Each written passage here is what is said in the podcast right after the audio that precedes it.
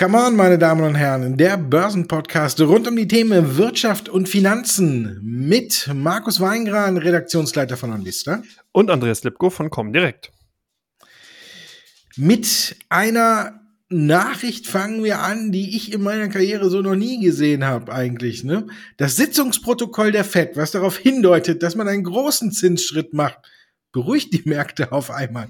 Wochen zuvor, Monate zuvor hätte sowas einen Kurssturz herbeigezaubert.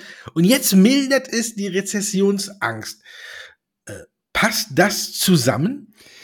Ja gut, da muss man natürlich wieder so ein bisschen, eigentlich müssten wir mal überlegen, ob wir nicht so ein Langscheidbuch rausgehen, Banking, Deutsch, Deutsch, Banking.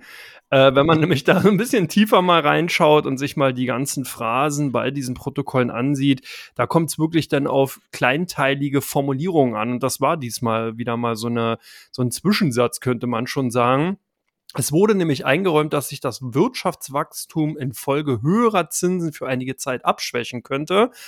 Aber nur durch eine Rückkehr zum Inflationsziel von 2% könnte Vollbeschäftigung auf einer nachhaltigen Basis erreicht werden und man sei sozusagen sogar bereit, zukünftig noch eine restriktivere Geldpolitik zu ermöglichen, falls dies notwendig ist. Und das ist sozusagen die Aussage insgesamt gewesen, die darauf hinführt oder hindeutet, dass die US-Wirtschaft so robust ist, dass sie sozusagen diese Zinsschritte verkraften kann und die Notenbanker sich damit sozusagen einig sind, dass man eben das oberste Ziel der Inflationsbekämpfung weiterhin verfolgen und anhängen kann und das eben auch entsprechend restriktiver verfolgen kann und damit dann halt im Endeffekt nicht das Wirtschaftswachstum dermaßen stark abschwächen würde, wie halt zuvor viele Marktteilnehmer angenommen haben.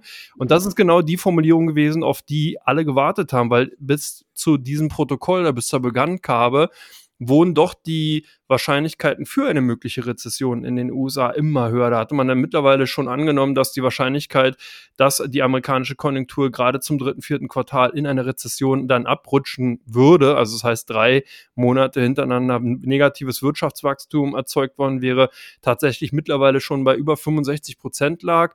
Und das ist natürlich diese, dieser Pessimismus, der hatte sich dann auch in den Märkten eingepreist. Nun muss man natürlich erstmal vorsichtig sein. Klar, nun ist hier, sage ich mal, die Kuh noch nicht so richtig vom Eis. Man muss natürlich jetzt auch sehen, wie die gerade die kommende Berichtssaison in den nächsten Wochen, ab dem 14. Juli geht's ja dann los, verlaufen wird. Aber zumindest mal die Notenbanker sind, was man, wenn man den Sitzungsprotokoll das nehmen kann, erstmal nicht so ängstlich aufgestellt und haben zumindest mal der Rezessionsangst dahingehend eine Absage erteilt. Wie siehst du denn die ganze Sache? Ja, stimmt, ja, aber ich finde es verwunderlich, so, dass solche Aussagen jetzt die Märkte beruhigen. Normalerweise hätte man ja damit rechnen müssen, dass es die Märkte nach unten schickt. Aber jetzt ist mal wieder irgendwie alles anders. Und da ist es jetzt eben anders. Wenn die Notenbank sagt, äh, wir erhöhen die Zinsen, bis der Arzt kommt, weil die Wirtschaft so robust ist, dann ist es auf einmal gut für die Märkte. Das ist schön. Und zumindestens muss man ja sagen, sind wir bei den Jobdaten dann wieder auf äh, das alte oder auf die alte Deutung zurückgekehrt. Diesmal sind ja wirklich gute Arbeitsmarktzahlen gut für die Märkte und schlechte schlecht für die Märkte, weil das ja dann eben auch zeigt, dass wir nicht so in eine Rezession abdriften wie befürchtet. Jetzt muss man sagen, okay, auf der einen Seite hat sich's gedreht. Die Fed hat die Märkte tatsächlich beruhigt in erster Linie, so wie du schon erklärt hast. Heute kommen die Arbeitsmarktdaten und da muss man tatsächlich sagen, ähm, naja, von Rezessionsangst, wo, ähm, wo soll die jetzt erstmal herkommen? Ne? Auch die soll, könnten oder beruhigen meiner Meinung nach ja die Märkte. Gut, die US-Märkte verschnaufen ein wenig, die haben ja auch schon unter der Woche früher mehr Gas gegeben als der DAX. Aber wenn man sich das jetzt anguckt, dann sind die, ähm, die Beschäftigungszahl außerhalb der äh, oder die neu geschaffenen Stellen außerhalb der Wirtschaft, äh, Landwirtschaft, die sind über den Erwartungen und die Arbeitslosenquote hat genau die Erwartungen getroffen. Zudem haben wir jetzt auch nochmal gesehen, äh, dass sich die Spirale des, von äh, auch höher steigender Löhne, dass die auch ein Stück zurückgeht, dass sich äh, das Lohnwachstum etwas abkühlt. Hinzu kommt, dass der Ölpreis WTI ja in dieser Woche auch sogar schon mal unter die 100 geguckt hat. Also könnte es tatsächlich sein, dass wir auch bei den nächsten Inflationsdaten vielleicht was Besseres kriegen als erwartet. Und dann wäre natürlich dann die Rezessionsangst wieder ein wenig abgekühlt. Aber wie du schon sagst, ist das die eine Seite der Medaille, aber wenn diese Angst ein wenig zurückgeht, dann muss man ja gucken, wie gehen die Unternehmen oder wie haben sich die Unternehmen geschlagen. Aber hier hat man ja in, der, in den vergangenen Wochen auch gesehen, dass sich im Durchschnitt die Erwartungen an die Unternehmen, da sind die Amerikaner ja auch immer schlau, ne? die sind ja auch ein gutes Stück zurückgekommen. Ne? Also von daher hat man es den äh, US-Unternehmer jetzt auch nicht so extrem schwer gemacht, vielleicht dann doch in Range oder sogar drüber zu liegen. Also, und in erster Linie wissen wir ja natürlich, dass äh, die Banken und dann äh, die Fangaktien trotzdem im stärksten beachtet werden und die im Grunde genommen den ja, die Tendenzen wenig vorgeben. Was mir dabei ein bisschen Sorgen macht, ist, dass Netflix immer ganz vorne dabei ist bei den Fangaktien. Und da glaube ich, werden wir wieder einen größeren Kundenschwund sehen als vielleicht gedacht. Und das könnte dann natürlich erst einmal die Märkte nach unten drücken. Insgesamt muss man sagen, haben wir auch von Konjunkturseite diese Woche wirklich gute Daten gesehen. Ich wollte eigentlich heute, du hast ja wirklich Glück gehabt, ne? du warst ja schon vergangene Woche dabei, dir die Bullenhörner aufzusetzen. Ne? Mhm. Dienstag äh, sah es aber danach aus, als wenn dir beide Bullenhörner auf die Füße fallen. Ne? Aber da hat sich der Markt ja jetzt zum Glück noch ein wenig gefangen und die Autowerte sind dann doch mal von ihrer Abstrafung weggekommen und haben den DAX dann doch wieder ein bisschen nach oben geschoben. Insgesamt haben wir also sowohl eine positive Woche, denke ich mal, in den USA an der Wall Street, als auch hier eine leicht positive Woche im DAX. Von daher glaube ich, ja, die Rezessionsängste sind ein Stück zurückgegangen, aber wir wissen auch beide, dass es nur eine Momentaufnahme ist und dass es auch jederzeit wieder in die andere Richtung drehen kann, falls irgendwo eine schlechte Nachricht kommt. Und die könnte vielleicht ja dann schon von der EZB kommen, wenn die ihre Zinserhöhung bekannt gibt, weil mittlerweile wird ja auch hier damit gerechnet, dass die Minimum im großen Zinsschritt loslegen. Was, wenn jetzt die EZB um die Ecke kommt und sagt, wir erhöhen direkt um 0,75 Prozent? Ja gut, das ist ja natürlich schon ein ordentlicher Schluck aus der Pulle. Momentan rechnet man ja mit 50 Basispunkten, was wirklich schon ein großer Zinsschritt wäre. Wir dürfen nicht vergessen, in Europa, also der EWU, in Europäischen Wirtschaftsunion, ist die Situation eine komplett andere als in den USA. Da haben wir ein ganz klar homogenes Feld. Das heißt, hier muss die US-Fed wirklich nur auf eine Volkswirtschaft, und zwar der amerikanischen, schauen der US-amerikanischen. In Europa sieht es ja tatsächlich so aus, dass wir hier ganz, ganz viele verschiedene Interessen haben, ganz, ganz viele verschiedene Volkswirtschaften, die auch verschiedene Stärken und Schwächen natürlich haben.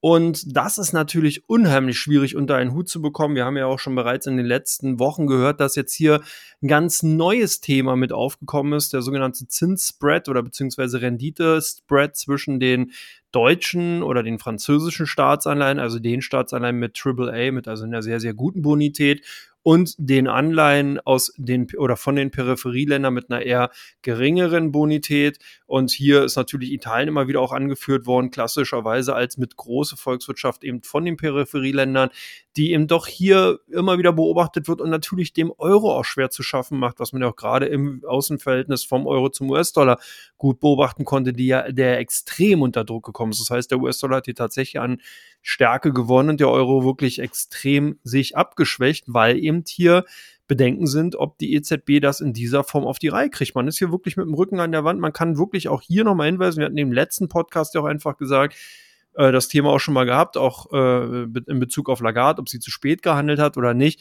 Ja, die EZB insgesamt hat einfach den Zug verpasst. Das kann man ganz klar sagen. Man hätte wesentlich früher schon reingehen müssen. Man hätte wesentlich früher schon die Zinsschritte langsam im Endeffekt anpassen müssen, sodass man ein Niveau hat, womit man sich oder wo, wovon man sich gut bewegen kann. Gut, hätte, hätte Fahrradkette, das ganze Ding ist durch. Aber im Endeffekt ist es halt so, ja, das ist, ein, das ist ein Thema, das sollte man nicht unterschätzen. Und ich glaube, auch einen großen Zinsschritt sehe ich jetzt nicht. Ich hoffe, dass wir 50 Basispunkte sehen, dass man so ein bisschen diesen Schrecken aus dem Markt erstmal rausnimmt, dass man dann auch mit dem Wording, was die US-Fed ja jetzt wunderbar erreichen kann. Das heißt, man schickt dann mal so ein paar US-Fed-Gouverneure raus, die erzählen dann ein bisschen was und im Endeffekt sind die Marktteilnehmer dann beruhigt. Und ähnliche Situation muss einfach die EZB auch wieder bekommen. Momentan sitzen die ganzen Marktteilnehmer wie die Schlange vor dem Kaninchenbau, warten, bis was gemacht wird, preisen das natürlich entsprechend sofort ein, gucken dann auf die Probleme, die dabei entstehen und dann kommen natürlich solche Dinge wie dieses neue Projekt Transmission Protection Mechanism, äh, wo dann halt äh, versucht wird, über Käufe von eben genau den Anleihen der Peripheriestaaten und den gleichzeitigen Verkäufen von eben den Staat mit guter Bonität diesen Spread künstlich zu verkleinern. Bloß das ist ja auch absehbar, wie lange das gut gehen kann. Und das sind alles so Dinge, die natürlich unheimlich dann schwierig auch einzuschätzen sind, wo die Marktteilnehmer einfach auch wirklich dann eher Abstand nehmen. Also von daher, ich glaube, dass gar nicht mal das Zinsthema das große Thema ist, sondern wirklich die Zweit- und Drittrundeneffekte, die da draußen stehen, zum Beispiel durch die Zinsspreads, aber natürlich auch durch die weitere Inflationsentwicklung in den verschiedenen Ländern. Man sieht ja immer wieder, dass in Spanien teilweise wesentlich höhere Inflationsraten und eine ganz andere Inflationsdynamik zu sehen ist als zum Beispiel hier in Deutschland oder eben in Italien, weil natürlich auch dort entsprechend die Gewichtung von Energieträgern, von bestimmten Produkten natürlich eine anderen sind als jetzt hier in Deutschland und entsprechend natürlich auch andere Dinge exportiert und importiert werden und so. Das spielt ja ganz, ganz viel eine Rolle. Also das bleibt auf jeden Fall spannend. Wie ist denn deine Einschätzung dazu? Ja, es ist alles tatsächlich noch offen. Ne? Man weiß auch nicht genau. Und natürlich ist es ja auch schon wieder Streit vorprogrammiert. Ne? Es gibt ja auch, äh, so wie du sagtest, äh, die Gouverneure der Notenbank, die durch Amerika rennen und äh, das und das erzählen. So haben wir hier ja die Diskussion, was muss man für die Hilfen der EZB als Gegenleistung abliefern?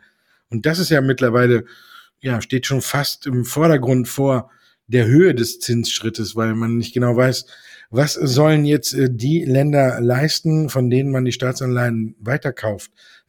da sind ja viele Modelle im Gespräch und ich glaube, viel davon kann gar nicht umgesetzt werden und ähm, da muss man halt einfach abwarten. Die EZB wird hier, glaube ich, auch nicht so große Hürden sich selber auferlegen, wenn man, wie du schon sagtest, wenn man sich den Euro anguckt, dann kann sie das auch gar nicht sich leisten. Wenn sie jetzt noch irgendwie noch ein Euroland in die Bredouille kommt oder wenn jetzt Spanien, Italien, Griechenland, egal von welchen man da nimmt, die ja alle äh, deutlich hohe verschuldet sind, wenn die jetzt noch in eine Schieflage geraten oder sonst was und das auch noch auf den Euro drückt, dann brauchen wir ja gar nicht mehr von Parität reden, sondern braucht man davon reden, wie tief fällt der Euro noch. Dann ist die Parität ja vielleicht irgendwann mal wieder ein neues Ziel. Und genau das kann sich eben die EZB in der aktuellen Situation auch gar nicht leisten. Deswegen muss sie quasi im Hintergrund so agieren und das auch bei den südländischen Kollegen, die mit in der EU sind, hier keine wirklich großen Probleme aufkommen. Und sie darf da, glaube ich, auch gar nicht großartig nachfragen und großartige Forderungen an den Haushalt stellen, weil, wie gesagt, wenn da jetzt dann großartige Dinge kommen, müssen wir uns ja nichts vormachen. Wie gerade ausgeführt, unterm Strich kann sie sowieso nicht sagen, nee, wir kaufen eure Staatsanleihen nicht mehr, wenn ihr euch nicht daran haltet. Im Grunde genommen sitzen jetzt die, die südländischen Staaten am längeren Hebel und sagen, ja, entweder ihr kauft unsere Staatsanleihen oder wir müssen schlittern vielleicht irgendwie in die Pleite und dann äh, ist der Euro in Gefahr und dann sind wir wieder alle die Angeschmierten. Also von daher ist die Situation für die EZB mit Sicherheit wirklich nicht leicht und ich glaube, wir werden täten vielleicht gut daran, dieses Thema der EZB-Hilfen nicht so laut zu diskutieren, weil sonst kommt nur Ungemach auf. Aber natürlich auch auf der anderen Seite zu Recht. Aber ist schon eine schwierige Situation, da müssen wir jetzt nicht drum rumreden. Ich glaube auch, wir werden einen großen Zinsschritt 0,5 sehen. Mehr kann sich die Fed einfach gerade aktuell nicht leisten. Oder und sie muss auf jeden Fall trotzdem, finde ich, ein Zeichen setzen von Minimum null, also von Minimum 50 Basispunkten, damit sie auch ihre Glaubwürdigkeit nicht verliert, weil sonst kann man tatsächlich sagen, ist alles nur halbherzig, was ihr da macht, so wie bisher, macht ihr weiter, weil wie du schon gesagt hast, ist vorhin, ähm, ja, auch hier hat die EZB den Zug verpasst, weil man halbherzig agiert hat. Und das darf auf keinen Fall weitergehen. Der DAX hat in dieser Woche schon, ne, deswegen hatte ich ja auch gesagt, dass dir die Bullenhörner vielleicht fast auf die Füße gefallen wären, sein Jahrestief nicht nur getestet, sondern auch unterschritten. War das ein einmaliger Versuch oder wird er die 12.000 nochmal testen?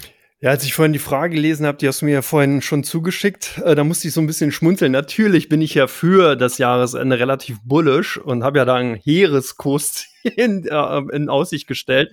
Und deswegen äh, habe ich natürlich überlegt, hm, in der Relation dazu, wenn ich jetzt sagen würde, 12.000 Punkte erreichen wir jetzt nicht normal, dann hätten wir ja ein gigantisch großes Chance-Risiko-Verhältnis, wo man ja praktisch dann eigentlich die Bullenhörner gar nicht mehr abnehmen dürfte.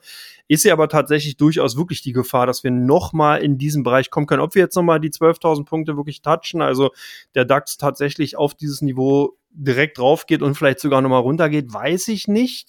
Kommt natürlich ganz klar darauf an, wie sich jetzt die, gerade auch die Zinspolitik der EZB natürlich dann äh, darstellen wird und vor allen Dingen, wie natürlich die weitere Entwicklung der Inflationsdynamik im Euroraum ist. Das sind ganz, ganz wichtige Faktoren, die da eine Rolle spielen. Ich glaube aber trotzdem tatsächlich, dass wir die vor einigen Tagen ausgebildeten Kurstiefs durchaus nochmal vielleicht nicht in der kommenden Woche, aber in den kommenden Wochen nochmal antesten können. Gerade eben auch die Berichtssaison, da sind doch sehr, sehr viele Faktoren, die dann nochmal von der Unternehmensseite kommen können, die einfach dann wirklich aufschrecken, wo man einfach sieht, wie zum Beispiel so ein Unipa-Effekt, nenne ich es jetzt mal, dass man einfach ganz klar sieht, oh krass, das hätten wir nicht gedacht, dass die Branche so stark unter Strom oder unter Feuer steht. Das ist ja wirklich heftig und dass sozusagen dieser Shakeout, der muss einfach nochmal kommen. Was wir jetzt gesehen haben, ist, dass wir gerade bei den schwachen Handelstagen, ich habe mir die Handelsvolumen ja auch immer angesehen, ist immer sehr, sehr viel Material rausgekommen und die Kurse sind wirklich richtig krass unter Druck gekommen. An den Tagen, wo es dann zu einer Gegenbewegung gekommen ist, war das Handelsvolumen eher relativ geringer als zuvor. Das bedeutet, dass hier zaghafte Käufe waren. Und was mir einfach fehlt, ist, dass wir zum einen richtigen Shakeout bekommen, das heißt wirklich einen massiven Abverkauf, richtig hohes Volumen und im Anschluss dann auch eine schöne Trendwende, auch mit einem hohen Handelsvolumen, wo man einfach sieht, ja, jetzt greifen die Investoren zu. Jetzt ist so viel Negatives einfach eingepreist, dass der Gesamtmarkt, und das ist wichtig, wir reden ja hier über den DAX, nicht über einzelne Aktien, dass der Gesamtmarkt wirklich extrem pessimistisch gepreist ist, sodass es dann auch Sinn macht einzusteigen. Man sieht es ja teilweise bei den Autowerten schon, als kleines Beispiel. Hier hat man einfach teilweise Niveaus erreicht, wo einfach viele sagen, hey, also ein, ein einstelliges KGV und dann noch unter von unter fünf, ja, was ich 4,8 und was die nicht alle für niedrige KGVs haben, das ist sozusagen No-Brainer, wenn ich wirklich mittelfristig, langfristig unterwegs bin, dann kaufe ich mir die jetzt. Aber wenn man natürlich ein bisschen als Markttimer unter oder ein bisschen Markttiming betreiben will, dann ist natürlich auch die Sache, und gerade wenn man den Gesamtmarkt kauft, dann muss muss man natürlich sehen, es gibt ja noch mehr Branchen. Es gibt die Finanzbranche, es gibt die Versorger. Wir haben ja gesehen, die Versorger Karmunterburg, Chemiebranche und so weiter. Technologietitel, die spielen ja alle eine Rolle da drin und genau das muss natürlich auch gesehen werden. Deswegen ausschließen würde ich es nicht. Chance-Risiko-Verhältnis für mich, DAX zum Jahresende weiterhin auf jeden Fall positiv. Aber wie gesagt, ein heißer Börsensommer bleibt uns auf jeden Fall erhalten und wird in den kommenden Tagen, insbesondere natürlich dann auch nach Beginn der Berichtssaison, denke ich mal, richtig lustig werden. Wie ist denn deine Einschätzung? Ja, wie du schon angedeutet hast. Ich, äh, ich habe mein, das, ja, ich hätte ja fast das Bärenfell übergestreift, aber ich habe es wieder in den Schrank gehangen. Ich, ich hoffe jetzt, sage ich mal, dass, wie du schon angesprochen hast, bei den Autowerten ein Umdenken äh, stattfindet. Ich hoffe, dass die Quartalsberichtssaison zeigt, dass trotz aller Probleme, die in der Branche sind, die Autobauer damit eigentlich ganz gut zurechtkommen. Wir haben schon in der vergangenen Woche oder zum Wochenwechsel hin gesehen, dass schlechte Nachrichten in der Branche ja eigentlich noch ganz gut verkraftet werden oder gut aufgenommen werden. Wenn wir zum Beispiel gucken, dass äh, GM die Prognose fürs zweite Quartal gekappt hat, aber trotzdem am Ende mit einem Plus aus dem Handel gegangen ist. Wenn wir sehen, wie sich die Autowerte gestern geschlagen haben, dann glaube ich schon, dass viele tatsächlich jetzt sagen, okay, bei einigen Werten muss man tatsächlich sagen, genug ist genug und jetzt kann man eigentlich schon wieder, wenn man langfristig denkt, wirklich zugreifen. Zu dem niedrigen KGV kommt ja noch hinzu, dass die Autowerte ja das KGV niedriger ist als die Dividendenrendite behalten. Das muss man ja auch nochmal dann sich auf der Zunge zergehen lassen oder jetzt besser hier im Ohr zerschmelzen lassen, dass wirklich die Dividendenrendite höher ist als der KGV. Und das wäre ja früher, wie du auch schon sagtest, ein No-Brainer, wäre absolutes Signal gewesen, die Aktien muss man haben. Aber es haben immer noch viele Angst davor, dass Gewinnwarnungen kommen. Wir haben jetzt die Absatzzahlen gesehen, sie sind rückläufig, egal ob bei BMW, VW, ähm, Daimler habe ich sie oder Mercedes habe ich sie noch gar nicht gesehen. Ich glaube, hat sie noch gar nicht rausgetan fürs äh, zweite Quartal. Aber BMW hat zum Beispiel heute die Zahlen raus. Aufs Halbjahr gesehen hat man 13 Prozent weniger Fahrzeuge in der Kernmarke abgesetzt das ist eine, hört sich natürlich erstmal schlecht an, aber auf der anderen Seite muss man sagen, haben es die Autobauer in dem Sinne ja auch mit, mit Preiserhöhungen ganz gut abgefedert. Und noch kein Autobauer hat an der Reißleine gezogen und hat gesagt, wir müssen unsere Jahresprognose kürzen. Das stimmt mich eigentlich zuversichtlich, wenn zum Beispiel die Q2-Zahlen jetzt bei den Autobauern, wenn die wirklich alle in Line liegen oder sogar noch ein bisschen drüber, dass dann auch ein wenig die Angst wieder verschwindet vor diesen temporären Problemen wie Chipmangel oder Probleme in der Lieferkette. Von daher hoffe ich mal, ja, ich denke, es könnte noch mal vielleicht Richtung Jahrestief gehen, aber die 12.000 glaube ich fast nicht mehr. Ich glaube, dass dann tatsächlich die Schnäppchenjäger bei den zumindest bei den Autobauern wieder zugreifen. Und wir wissen ja auch, die Autobauer hm, noch eine Continental dazu gerechnet, dann haben wir sechs Werte aus dem DAX, die relativ hoch auch im DAX gewichtet sind. Und die können natürlich auch schon ein gutes Stück die Tendenz im DAX vorgeben. Also von daher, ich glaube nicht, dass wir die 12.000 nochmal testen. Also da tendiere ich dann eher wieder zu den Bullenhörner. Das war Teil 1, meine Damen und Herren, und wir kommen zu Teil 2. Ihre Fragen, unsere Antworten und was mir aufgefallen ist, wir sagen es eigentlich sehr selten. Ne? Einfach eine E-Mail an redaktion.onvista.de und schon kann Ihre Frage auch in der nächsten Sendung von Mahlzeit oder im nächsten Podcast von Mahlzeit mit dabei sein.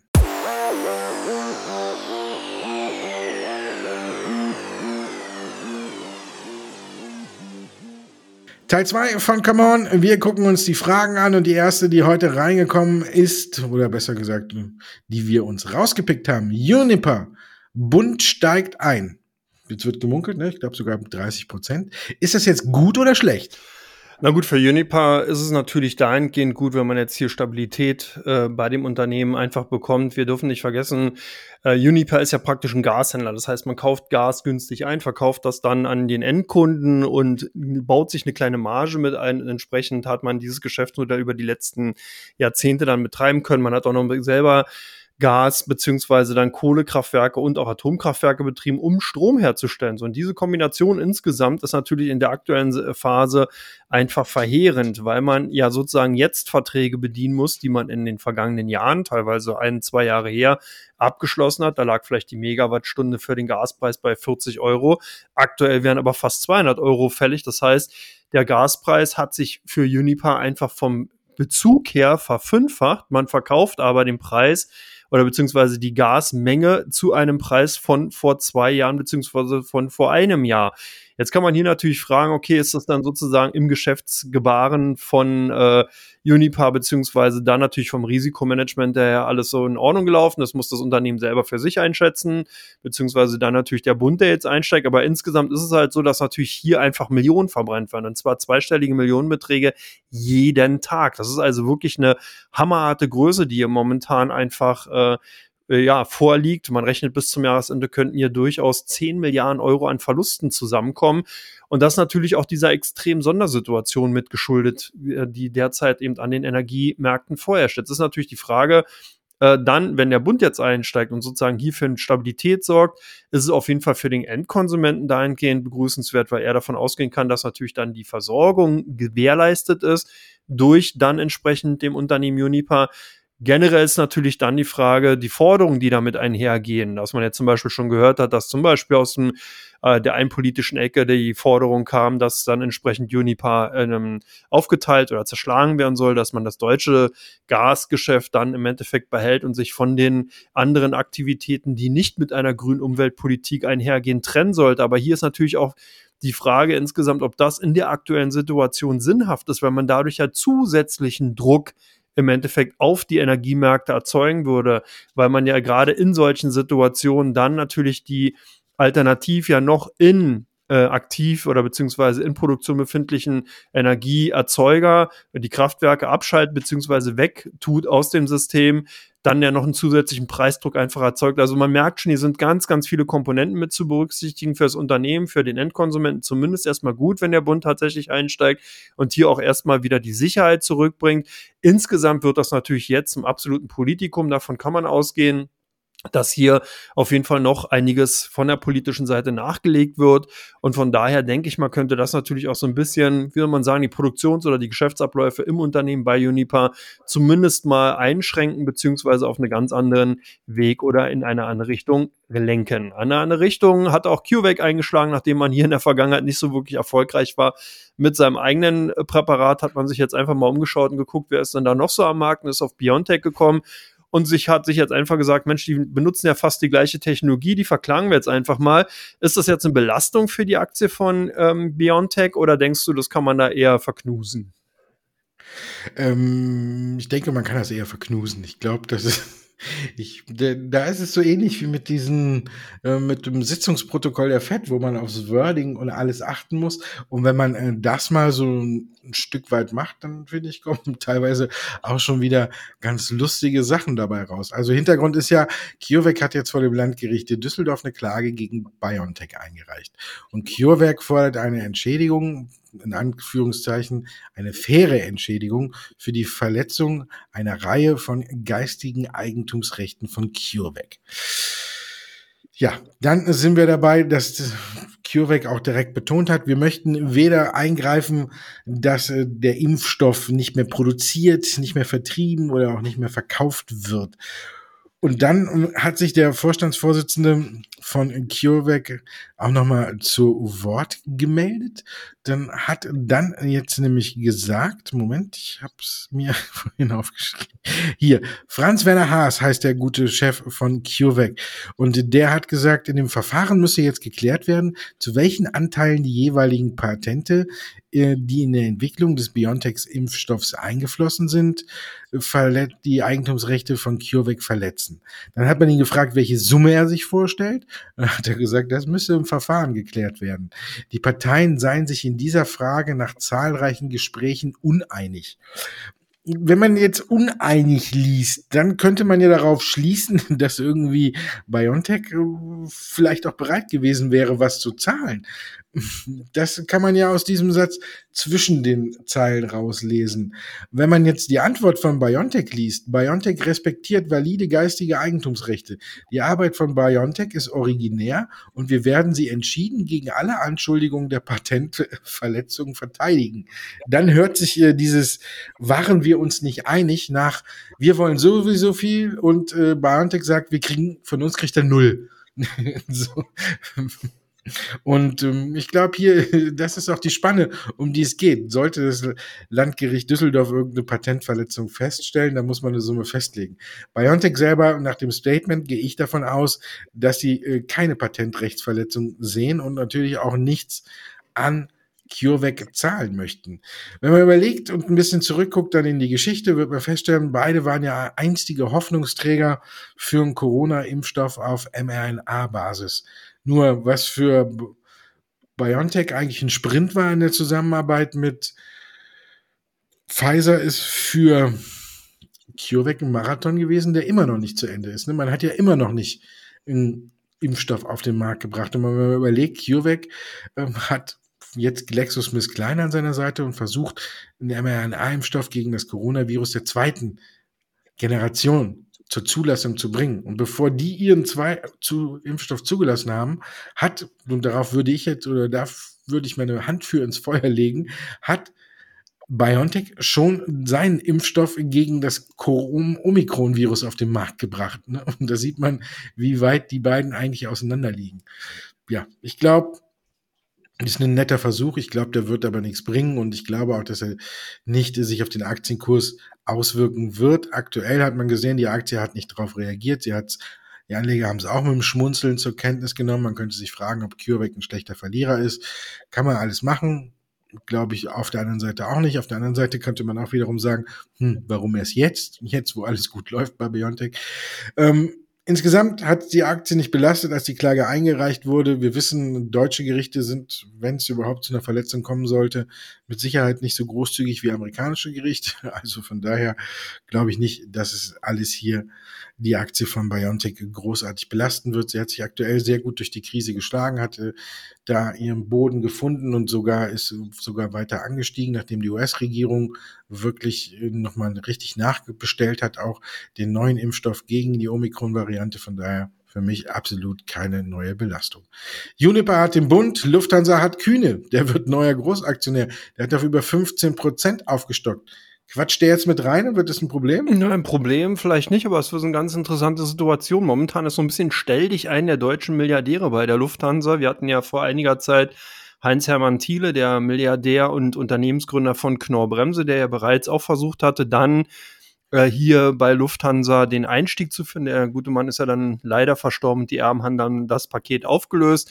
Nur ist äh, der, ähm, ja, wie soll man sagen, Logistik-Mogul Kühne am Werk. Und das ist eigentlich ganz spannend, weil diese Kombination eigentlich ja dann auch nicht Neues, aber jetzt einen ganz anderen Bums bekommen. Man darf halt nicht vergessen, Kühne ist auch Großaktionär zum Beispiel bei Hapag-Lloyd, also er hat hier große Anteile an dem Unternehmen ist also wirklich auf finanziell extrem stark aufgestellt und wirklich ein Logistikprofi ganz und durch und durch.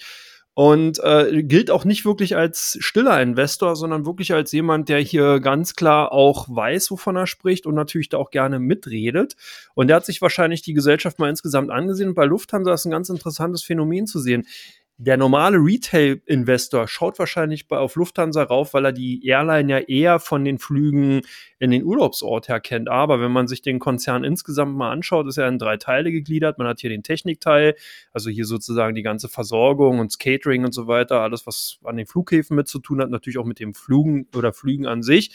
Dann hat man den klassischen Passagiertransportbereich und man hat den Logistikbereich. Und gerade der Logistik, die Logistiksparte, die ist in den, im ersten Quartal wirklich extrem stark gewachsen. Währenddessen man wirklich auf der Seite des Passagiertransports Milliarden verloren hat, hat man im äh, Logistiksparte den Umsatz um 46 Prozent angehoben bzw. steigern können auf 1,17 Milliarden Euro und damit eine Ergebnissteigerung von 52 Prozent auf 481 Millionen Euro leisten können.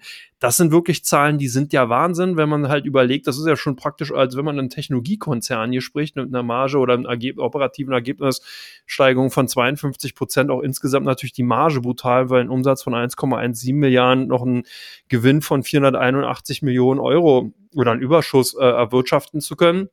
Super Zahlen. Jetzt weiß man also auch, warum dieser Mensch da äh, bei diesem Unternehmen reingeht, weil, weil natürlich die Spekulationen da sind, dass man jetzt einfach Lufthansa Cargo aus den Konzernen rauslöst, den vielleicht dann noch mit anderen Logistikunternehmen zusammenpackt oder separiert an die Börse bringt und damit eigentlich sozusagen den, ja, eine Perle aus dem Konzern rausgelöst hat und einen Mehrwert dann auch für die Lufthansa-Gesellschaft insgesamt schaffen kann. Also es bleibt auf jeden Fall spannend. Problem, würde ich sagen, fürs Management von Lufthansa allemal, weil man jetzt hier jemanden hat, der natürlich auch mit Fug und Recht aufgrund seiner Anteilsgröße auf jeden Fall mal in den Aufsichtsrat rein will.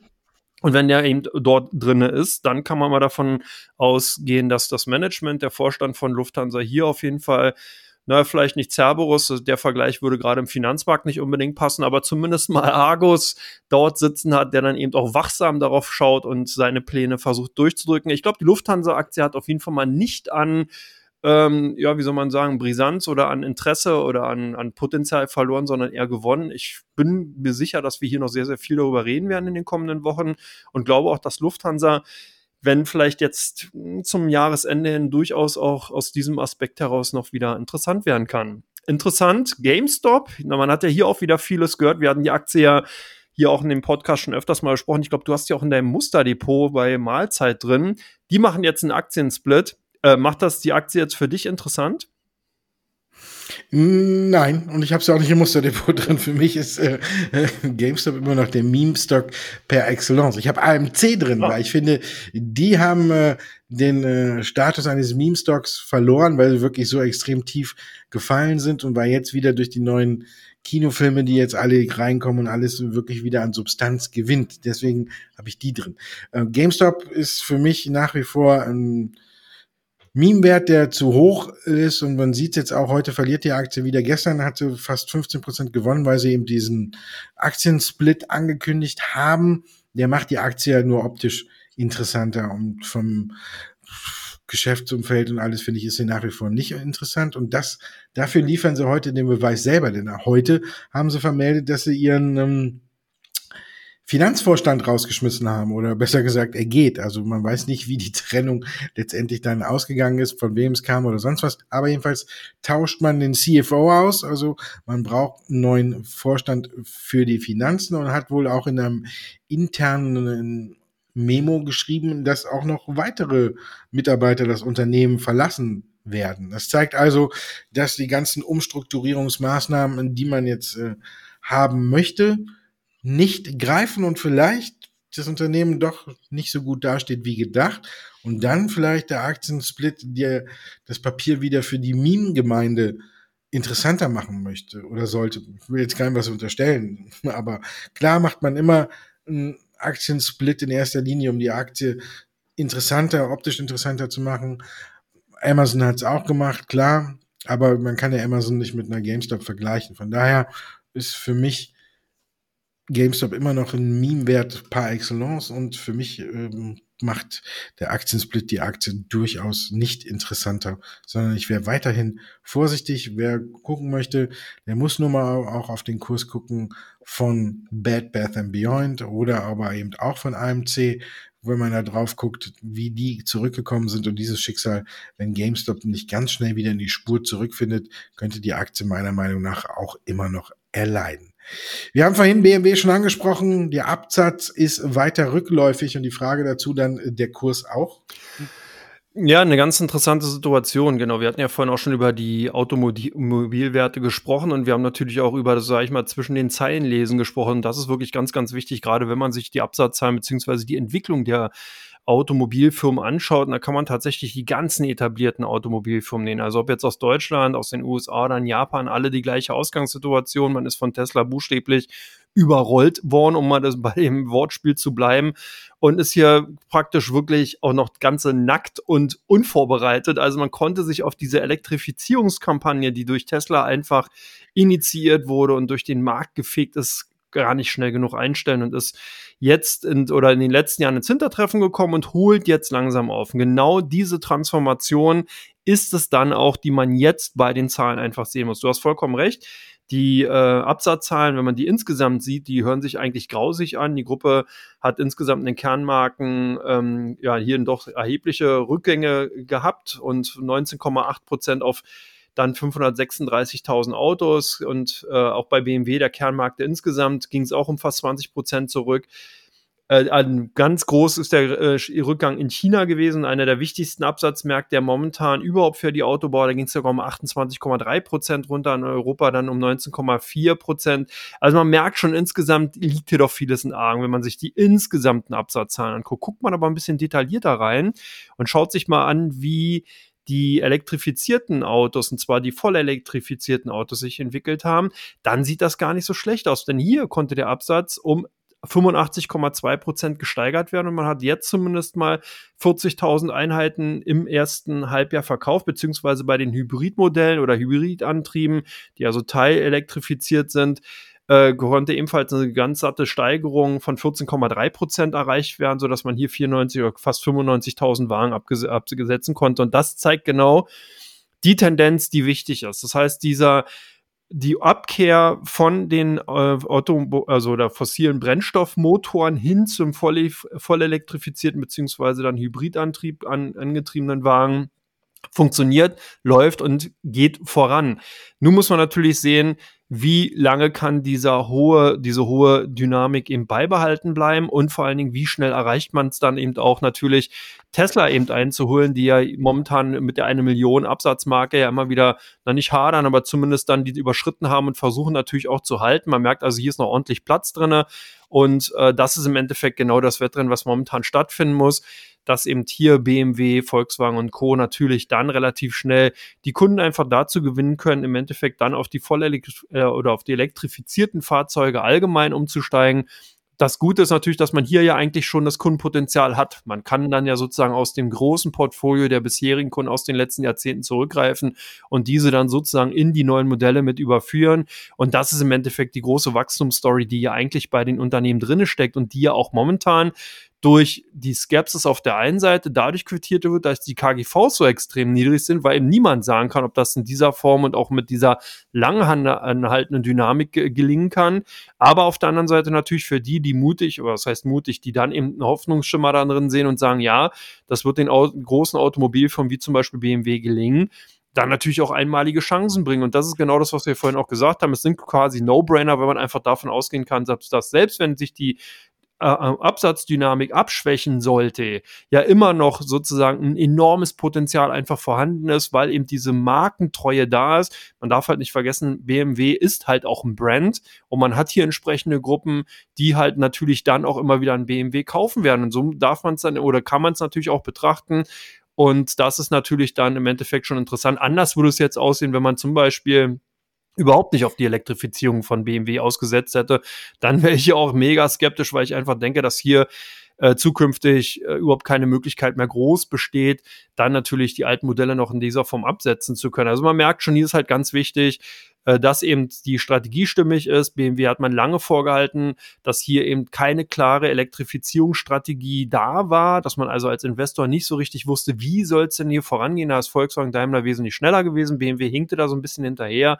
Aber ich denke, man kann jetzt wirklich auch sehen, dass hier Nachholarbeit geleistet wurde, dass man das eben auch hinkriegt, wenn auch langsam, aber trotzdem gelingt Also von daher, ich denke, BMW ist auf jeden Fall mittelfristig interessant. Kurzfristig würde ich, wenn ich hier so noch ein bisschen ängstlicher unterwegs wäre, tatsächlich warten. Wir hatten vorhin ja auch schon drüber gesprochen. Der DAX könnte durchaus noch mal einen kurzen Rücksetzer sehen, ob der jetzt die 12.000 touchiert oder nicht. Das äh, lassen wir jetzt mal dahingestellt. Auf jeden Fall würde es natürlich auch voll an die Zyklika rangehen. Dazu gehört BMW. Aber insgesamt, wenn man sagt, Mensch, ich will aber hier auch fünf oder zehn Jahre äh, mir ein Portfolio aufbauen, dann könnte eine BMW selbst auf dem aktuellen Niveau durchaus interessant sein. Genau, mein alter Chef Hans Alberdiker hat immer gesagt, nageln Sie mich jetzt nicht auf ein, 200 Punkte im DAX fest. das tun wir auch nicht. Und wir kommen zu Teil 3. Also nochmal, wenn Sie Fragen haben, die wir beantworten sollen, schicken Sie uns einfach eine Mail an redaktion.ondista.de.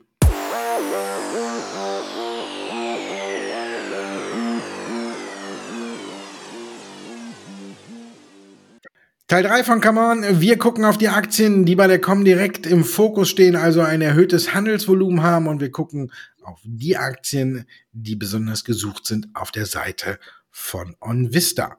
Wir fangen an mit Tesla. Jetzt verkauft? Wird verkauft? Nee, eigentlich nicht. Ganz interessant. Ja, Tesla könnte man eigentlich jede Woche mit reinnehmen. Klar, die sind halt bei den ausländischen Werten immer irgendwie unter den Top 10, aber es hat sich in der letzten Zeit da doch sehr, sehr viel ereignet. Man hat 60.000 Fahrzeuge zurückgerufen, man hat Mitarbeiter entlassen bzw. gedroht, die zu entlassen. Man hat die Gigafactory in Grünheide geschlossen, aber nicht etwa, weil man dort ähm, Probleme hat, sondern weil man da die Produktivität einfach erhöhen und optimieren will und demzufolge da einfach mal das, die äh, Bänder stillstehen lässt scheint äh, einige Käufer angelockt zu haben, die Kursrückgänge, die man dann eben auch gesehen hat. Und demzufolge sind die Aktien tatsächlich auch mehr tendenziell gekauft worden als verkauft worden. Also hier sind tatsächlich vermeintliche Schnäppchenjäger unterwegs. Bei euch sind die Aktien von Shop Apotheke gesucht gewesen.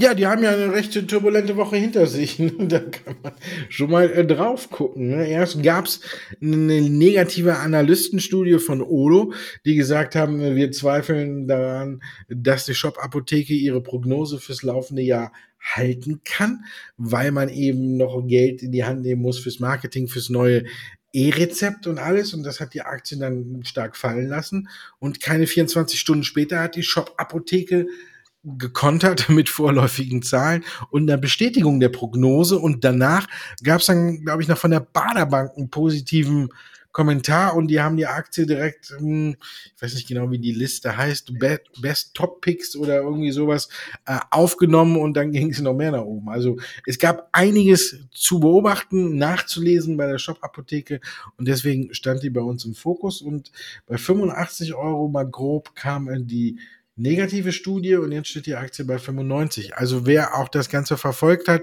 und da ein bisschen aufgesprungen ist, der konnte daran auch ganz gut verdienen. Deswegen wurde bei uns da viel geschaut.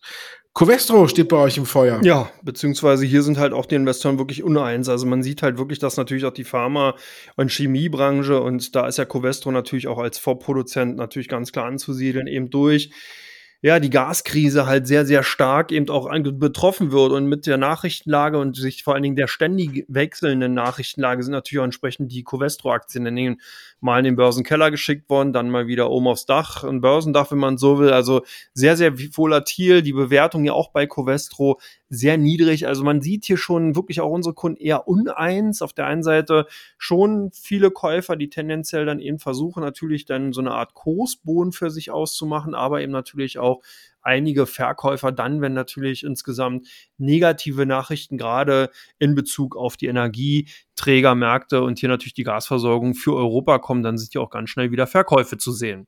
Bei euch die Aktien, na klar, BYD musste ja auch dabei sein. Ich glaube, die können wir auch jede Woche mit reinnehmen, oder? Ja, da gab es die Woche ja auch noch ein paar Nachrichten, da gucken alle immer drauf. Im Grunde genommen ist ja, muss man fast sagen, BID der einzige Autobauer, der aktuell wirklich richtig gut läuft. Die Aktie ist bei uns permanent auch Dauergast in den Top 10 der meistgesuchtesten Aktien. Hier hat jetzt diese Woche Biontech sich wieder auf Platz 1 nach vorne gearbeitet. Den Grund dafür haben wir ja schon in Teil 2 besprochen. BRS ist auf der 2, Tesla auf der 3.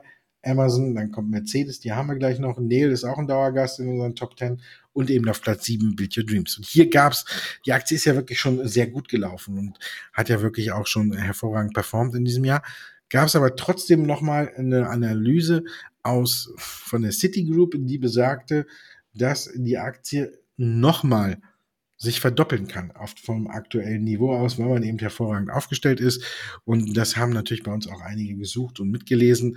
Wenn man das Kursziel von der Citigroup jetzt nimmt, dann kommt man auf umgerechnet 80 Euro und aktuell steht die Aktie bei rund 40 Euro. Also von daher ist hier laut der Citigroup im Papier von Build Your Dreams das Ende der Fahnenstange noch lange nicht erreicht. So, letzter Wert von dir, EDF. Ich habe jetzt gedacht, ähm, erst dich fragen oder dann doch Electricity de France? Hier ist natürlich die Verstaatlichung beziehungsweise die Pläne Frankreichs, den äh, Elektron- oder den Stromkonzern zu verstaatlichen, ganz klar das Kaufargument gewesen. Die sind in den letzten Tagen viele Anleger dann eben auch mit draufgesprungen, haben auf die Spekulation reagiert. Die Aktien heute auch extrem stark im Plus.